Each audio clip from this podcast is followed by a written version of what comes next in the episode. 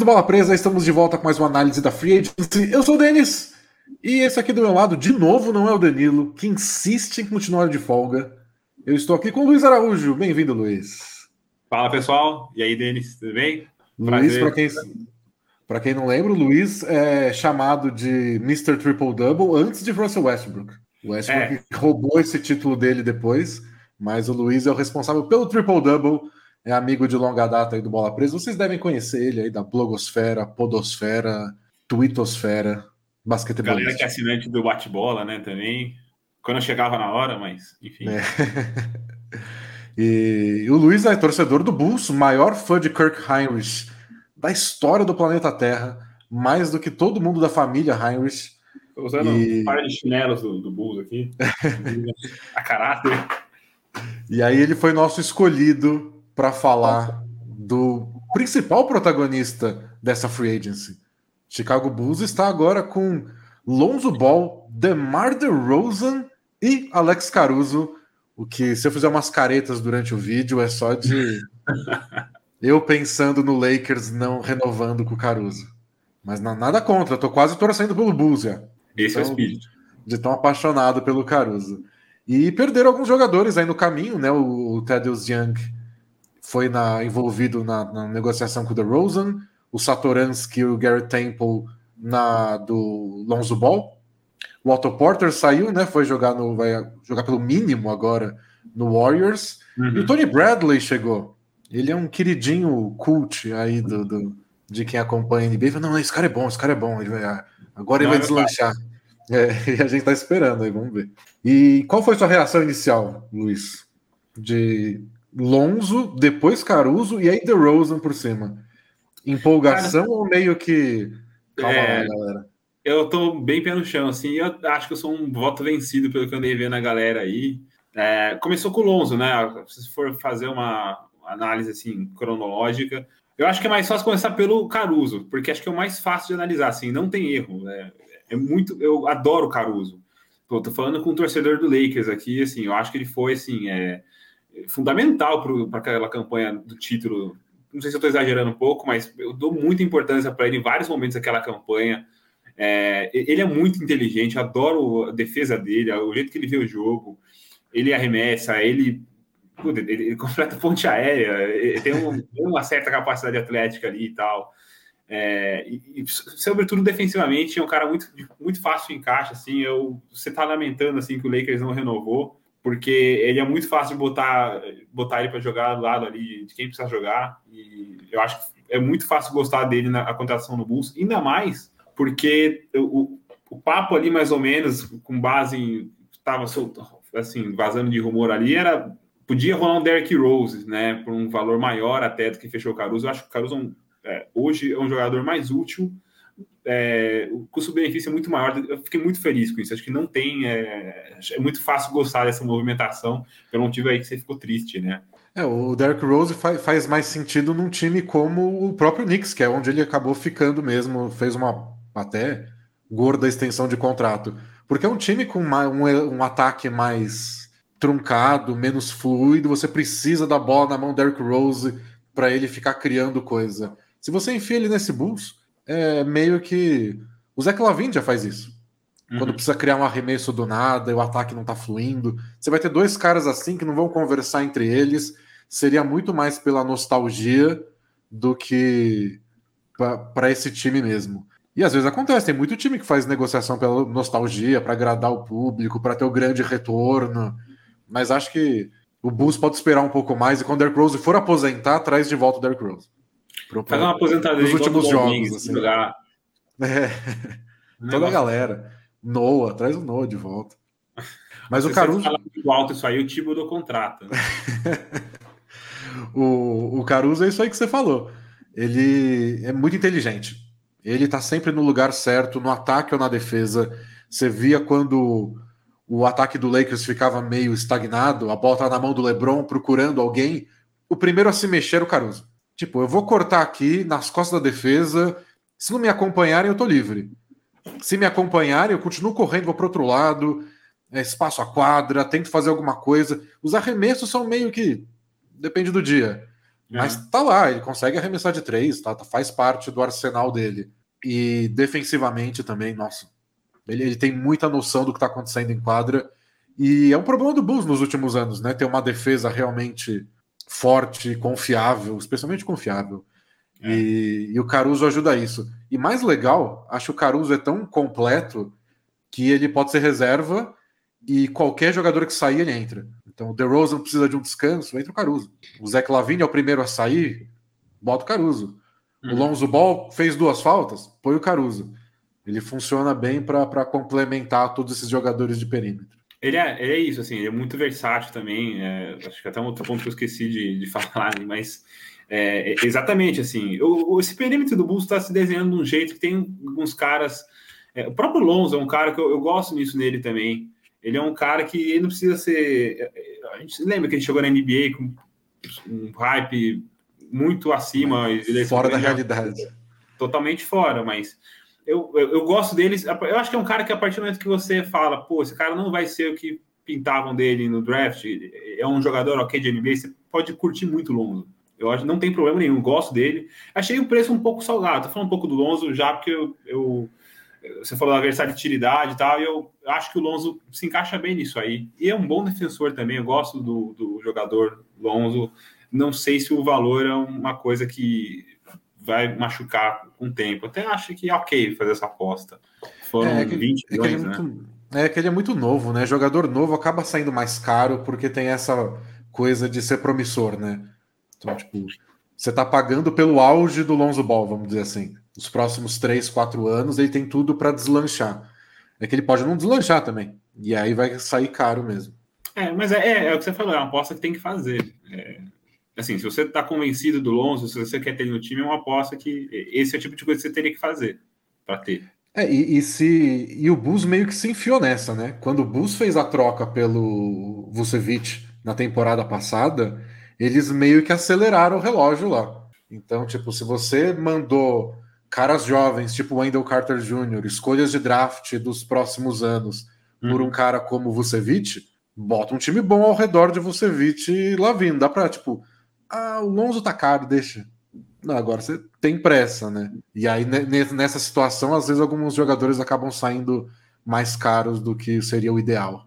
É, talvez, mas é um. É é um bom jogador, sim, é um, é um, bom jogador. É um cara que encaixa fácil, acho.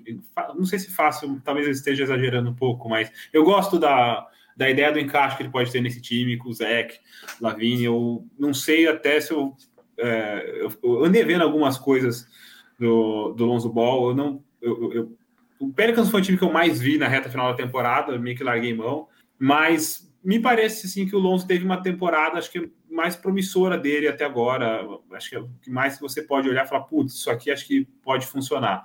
Eu gosto já há tempos assim da defesa dele. Os números de arremesso dele não são nada extraordinários, mas também é uma coisa que oh, 37% de três pontos. Se você, se ele, acho que o, o, negócio dele não é nem a porcentagem em si, também é, mas é mais a, ele tem um negócio meio de hesitar, né? Acho que é isso, é verdade. Ele, ele sempre tinha medo de arremessar, demorava um pouco. Temporada passada, não. Tipo, a bola sobrou para mim, eu tô livre, arremesso, bom aproveitamento. E é igual você falou, não é genial nem nada.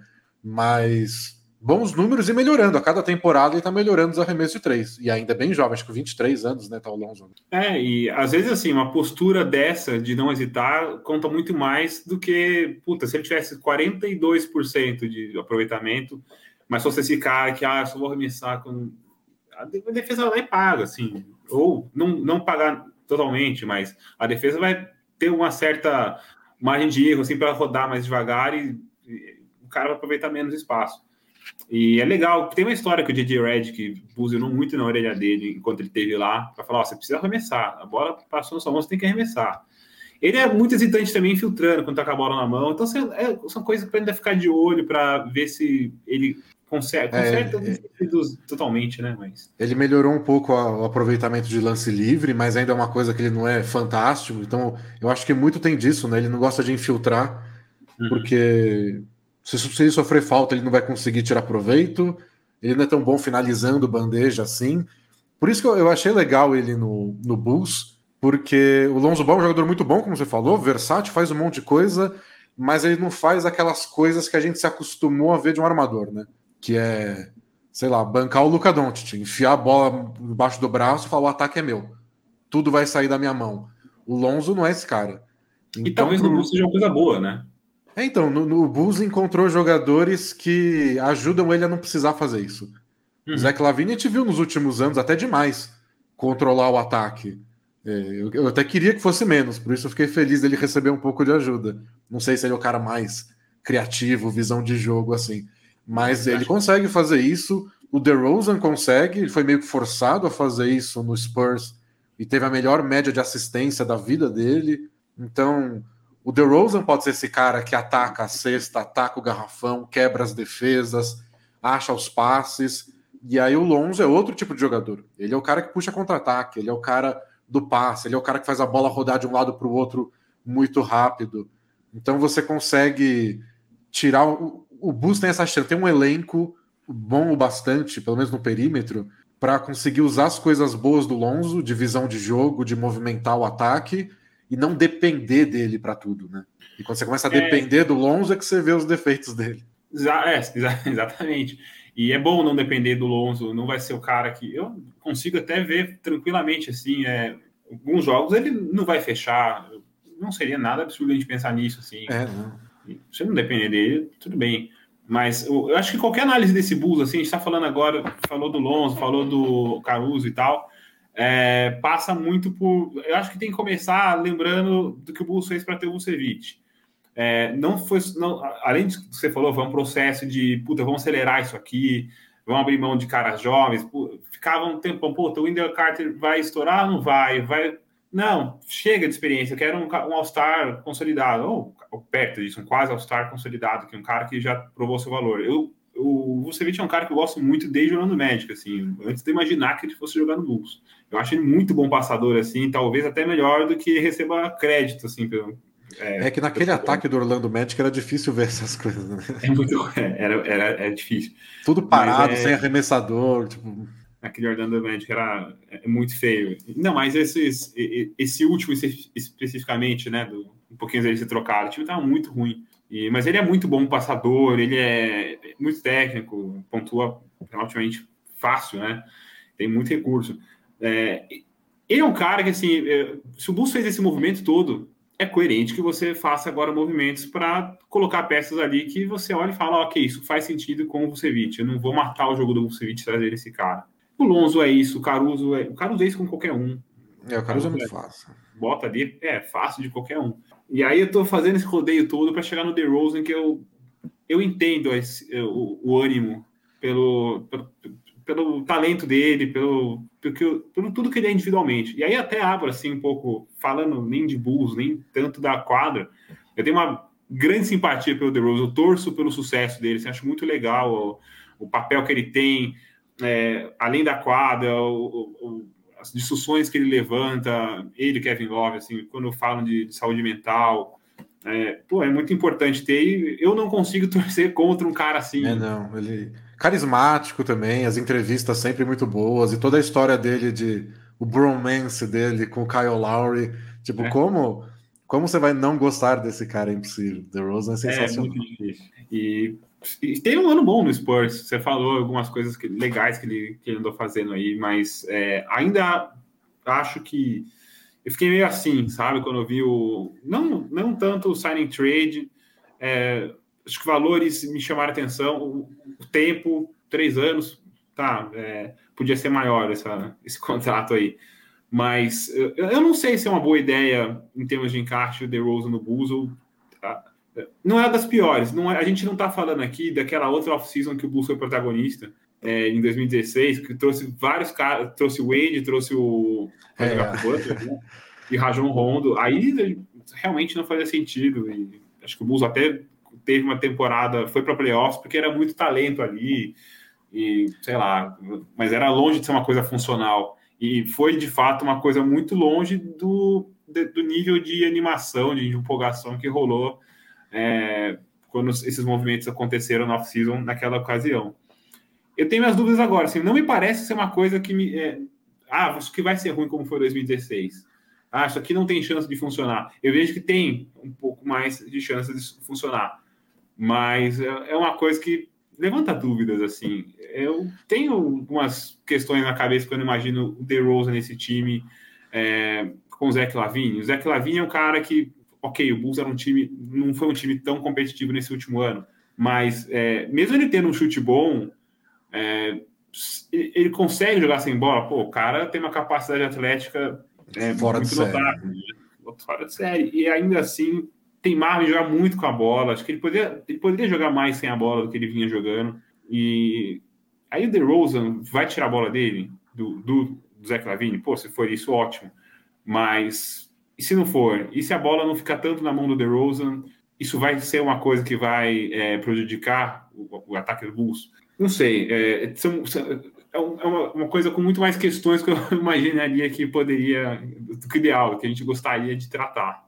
É, eu também acho. Eu acho que não é um encaixe óbvio daqueles que você coloca os caras juntos e eles se viram, mas ao mesmo tempo é aqueles encaixes possíveis. Dá para imaginar o Bulls com DeRozan e Lavine jogando, con construindo o entrosamento ao longo da temporada.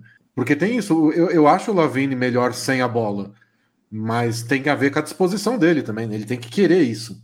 Ele tem que estar disposto a ficar menos tempo com a bola, arremessar menos vezes porque o Lonzo também vai ficar um pouco com a bola, senão também você não vai trazer o cara. É. Vai, vai ter um período de ajustes. E tem que usar o Vucevic. Ele vai usar como? Vai mandar a bola para ele no garrafão para ver o que, que ele cria a partir de lá. É, vai ser pick and pop, que, que, é a marca registrada do Vucevic. Quem vai comandar esse pick and pop? É o DeRozan, porque ele é o cara que gosta de infiltrar e atacar, aproveitar que o pivô vai sair para marcar o Vucevic e ter o DeRozan atacando a cesta que, que o Zé Lavine faz nessa jogada? Fica parado na zona morta? Ou ele se mexe, ele participa de alguma outra maneira? Eu acho que vai ser um trabalho aí para o Bus conseguir encaixar todos esses talentos. Mas a princípio eu estranhei, mas depois eu pensei e falei: quer saber?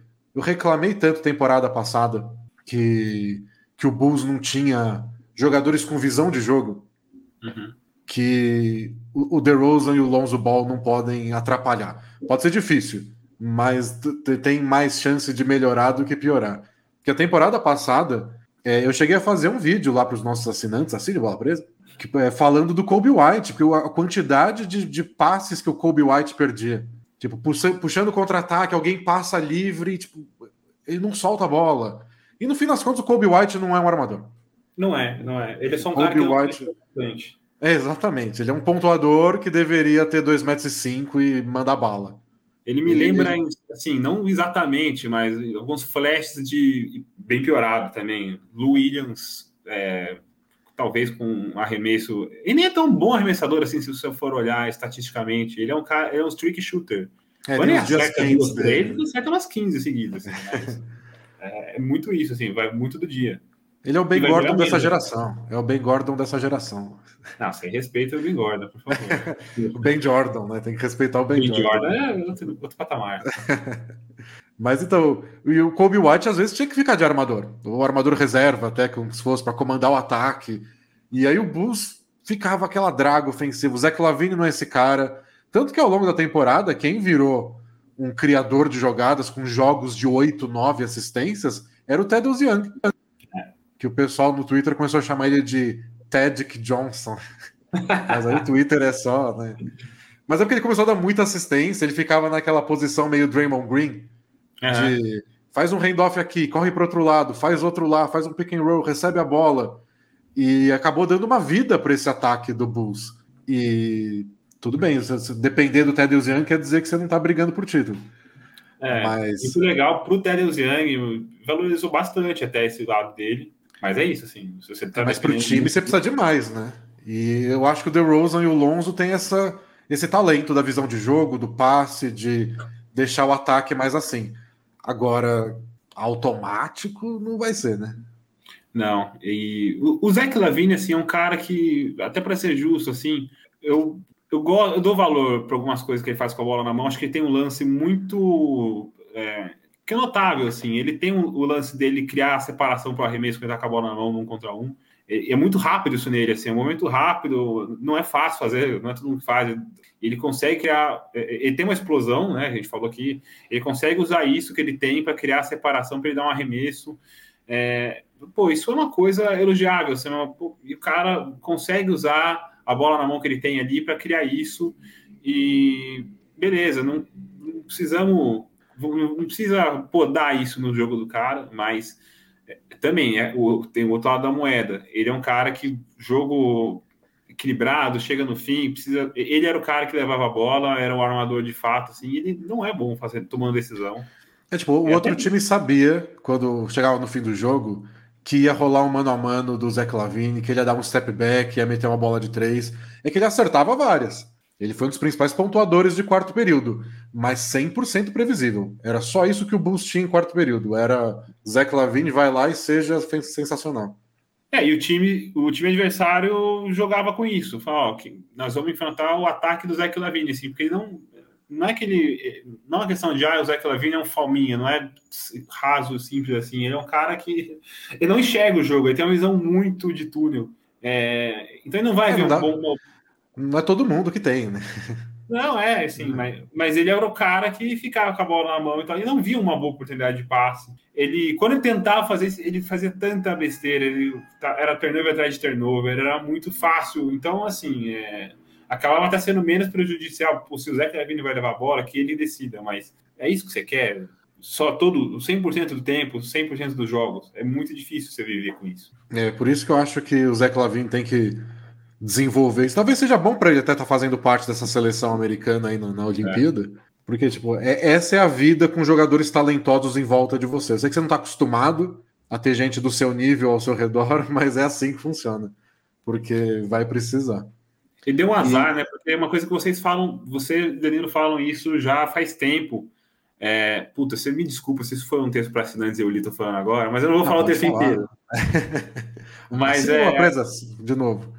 Assine, pô. Eu, eu assino desde o começo, então posso falar, posso falar que o pessoal tem que assinar. E é uma coisa que vocês falam sobre a seleção americana, que não é uma questão de patriotismo só, de defender o país que eles vão para a Olimpíada, virou um negócio realmente interessante do ponto de vista técnico, para quem estava lá, o quanto que a experiência, não só no jogo em si, mas a preparação, é, desenvolvia esses caras, eles voltavam para a NBA com bagagem que não sei se eles teriam. Então, é uma grande clínica para os maiores jogadores do mundo se desenvolver entre eles e voltarem melhores. Com, Puta, eu vou pegar isso aqui desse cara, eu vou. Não, claro que não é tão automático assim, mas acho que deu para entender mais ou menos. É, tem, tem um negócio de inspiração, de você treinar com o cara que você admira, até de sentir que você está no mesmo nível dele, de ir lá no fim do treino e fazer um mano a mano, que nem volta e meia pipoca uns vídeos aí no, no Twitter de uhum. jogador da, da, seleção fazendo um contra um no fim do treino. E é tipo um nível insano de, de All-Star. E os caras lá só, tipo, ah, é só antes de tomar um banho lá no, no vestiário, vamos fazer um. Então, eu acho que é importante para eles. Vários jogadores já se desenvolveram assim, ainda mais em Copa do Mundo, mais do que em Olimpíada, até, porque a Copa do Mundo, os Estados Unidos começou a levar jogadores mais jovens ainda. Desde aquela Copa de 2010 que teve Derrick Rose, Duran, Westbrook. Na temporada seguinte, todo mundo estourou de uma vez só. E Foi. várias pessoas acreditaram aquela seleção americana como esse boost até de confiança desses caras. Acho que o Lavigne vai ser importante. Então, é que o azar vai, pode ser, né? É que a preparação foi muito mais enxuta, né? Então passaram muito menos tempo junto ali. É... Aliás, a preparação, sei lá, 10 anos atrás, nessa época que você falou mais ou menos, é, era uma coisa que nem era de um ano, né? Eles passavam anos. É, ah, 2009 não vai ter nada, mas vamos treinar aqui ano que vem. Se, se reuniam lá em Las Vegas, passavam uma semana treinando. Era uma era coisa de mais tempo, eles criavam isso aí. E agora foi meio que. Esse time americano na Olimpíada é, é muito talentoso, é. assim, mas é muito arremedo de time ainda. Se não fosse o Kevin Durant. Sim, já teria, já estaria voltando. É que como você tem um cara do nível do Duran, você pode se dar o luxo de ter, ter, dar, dar, alguns vacilos ao longo da, do, da caminhada. É que Mas... bom para eles que o Duran é tarado em Olimpíada, ele não precisava estar lá. Eu não sei não, é, como é que gosta tanto de ir para lá. Essa, eu também não sei. Tipo, acabou de voltar de lesão, 30 e vários anos. Será que o Duran, se fosse um brasileiro não famoso, com alguma profissão comum, ele seria aqueles caras de 30 anos que tá indo em Juca até hoje. Sem dúvida.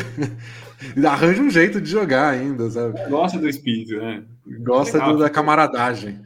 Eu acho que ele gosta disso, acho que ele queria viajar com a galera. Só isso. É, queria curtir. E, pô, sorte dos caras que, se não é ele ali, acho que já teria voltado para casa. Também acho. E por fim, para falar, para terminar esse assunto do Bulls, tem um jogador que a gente não falou e que pode acabar sendo muito importante para definir se esse Bulls é um time que vai brigar por playoffs, vai se garantir nos playoffs, vai brigar por mais coisa, que é o Patrick Williams. Vai uhum. ser o segundo ano dele. O primeiro ano foi bom, promissor. A gente viu alguns bons momentos, mas se ele deslancha, como muita gente é otimista que ele vai deslanchar, aí o Bulls pode ser, pode, pode pensar em coisas maiores um pouco mais cedo. Qual, qual é a sua posição no Patrick Williams? Cara, eu, eu, eu não sou uma pessoa otimista por natureza, então já começo por aí. Mas eu gosto dele, gostei do primeiro ano dele. Longe assim de esperar um All-Star e.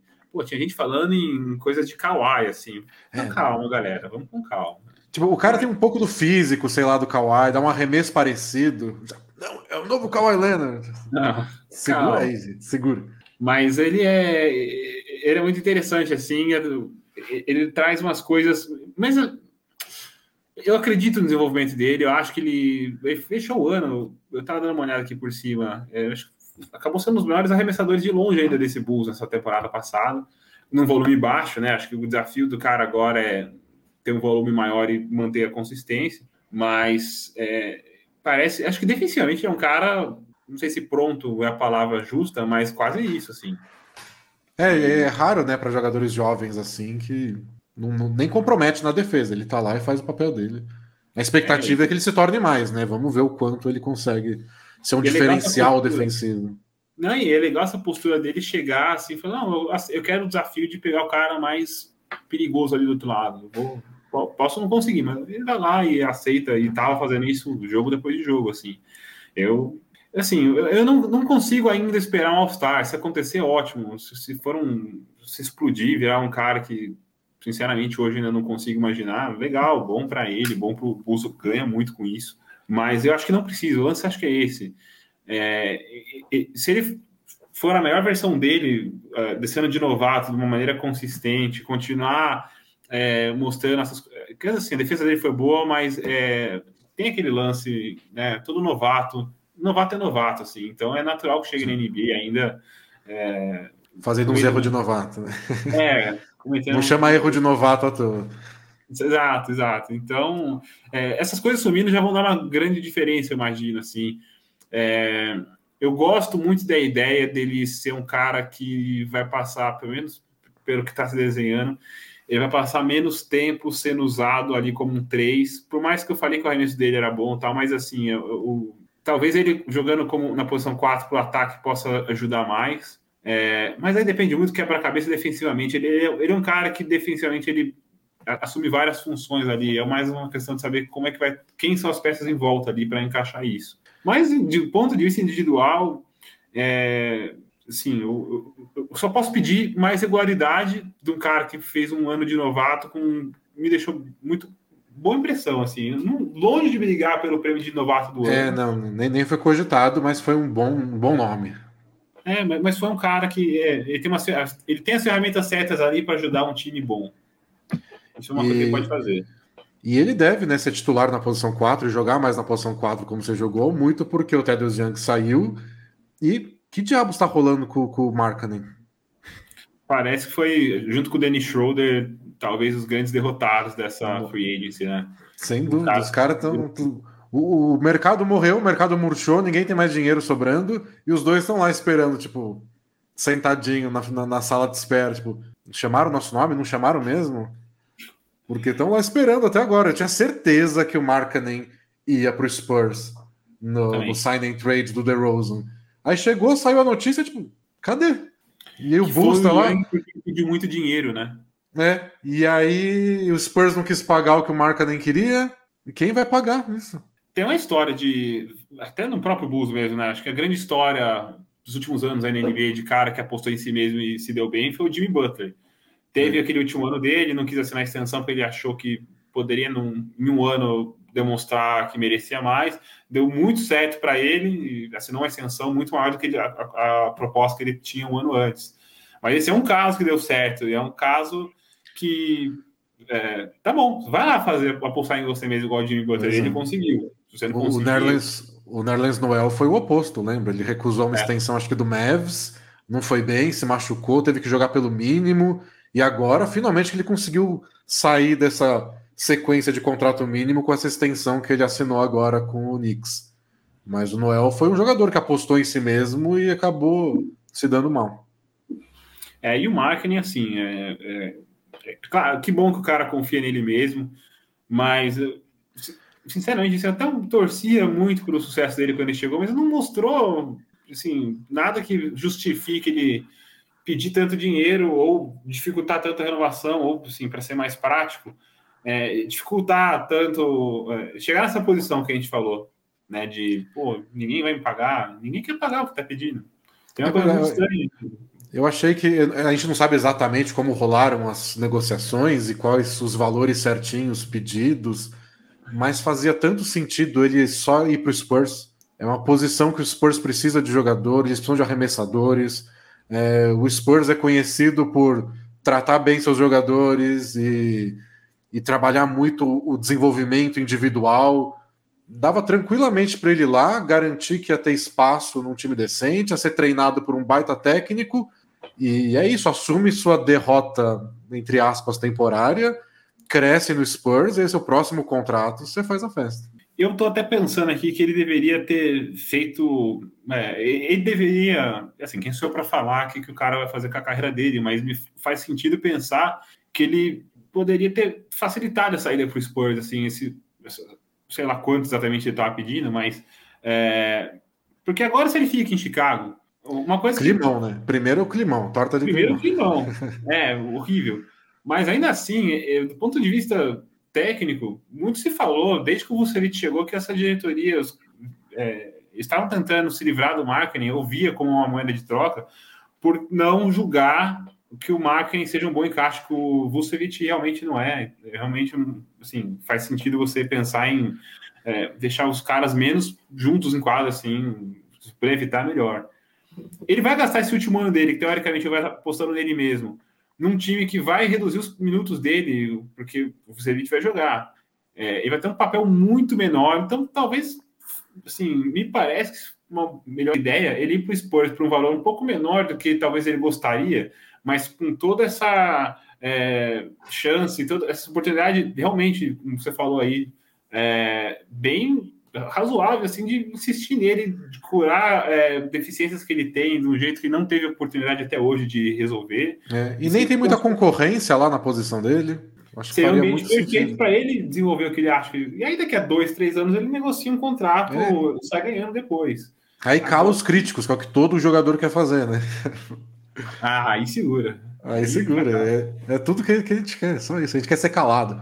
É, e se ninguém duvida de você, tudo bem, pode calar os críticos assim mesmo. É, ninguém falou nada, né? O cara tá xingando alguém. Bom, mas acho que é isso. A gente tratou as principais coisas do Chicago Bulls e é bastante, foi o time que mais se mexeu. E eu trouxe aqui um cara que gosta do Bulls, entende do Bulls, mas não é um otimista. Essa é a coisa mais importante para a gente falar. É, eu costumo ser um pouco mais otimista, menos com o meu time. Porque com o meu time eu tô sempre, não, não vai dar certo, tô exagerando. É, é importante, eu acho que é fundamental para a gente ser crítico com o nosso próprio time. É, é o clubismo é. inverso. Sim, sim. Eu, infelizmente eu levo isso para além do meu clube na vida, mas aí eu tô errado. Aí é outra questão. É. Bom, valeu, Luiz. Muito obrigado por aceitar o convite. Pode fazer seu carinho de jabá. Você quer que as pessoas te sigam em algum lugar? Você quer que as pessoas ah, parem de te seguir? tipo, para de me encher o saco. Não, não me enche o saco, por favor. Não, galera. Segue lá.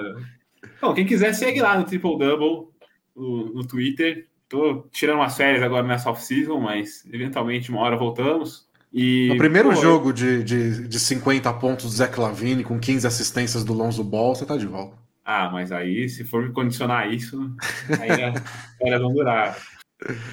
Mas eu, cara, eu mais do que tudo assim, eu peço pro pessoal, não é porque eu sou amigo do Denis e do Danilo, mas eu reforço o pedido assine bola presa, assine pessoal que mantenha a NBA. Olha o tanto de coisa que a gente discutiu aqui hoje sobre o time, o grau de profundidade que a gente sabe, é que bola presa eu tô falando, eu sou um convidado, mas bola presa se dispõe a, a fazer com uma coisa que a gente tanto gosta, né? Que realmente não existe na chamada mídia tradicional. Então, valoriza. Eu sempre sou um entusiasta aí do, dessa ideia de financiamento coletivo, porque a gente acha que tem valor. Então, faço meus votos aqui, assine bola presa, que e tem conteúdo pra caramba. Eu sou da época que não tinha tanto conteúdo assim. tem muito Você que reclamar, né? Não, eu nunca reclamei, mas, é. mas é, te ter esse tempo. Valeu. Eu falei pro, pro Luiz fazer o carinha do jabá dele, ele fez o carinha do jabá nosso. Tá é, contratado. Muito altruísmo, muito altruísmo. então, valeu, pessoal. A gente se vê na próxima. É, tem muitos times para falar ainda, o próprio Spurs, que a gente disse aqui, Knicks, Celtics, talvez, por não ter feito tanta coisa, não sei. Falaremos de outros times aí nos próximos vídeos. Valeu, Luiz. Até mais. Valeu. Tchau, tchau! Tá esperando isso.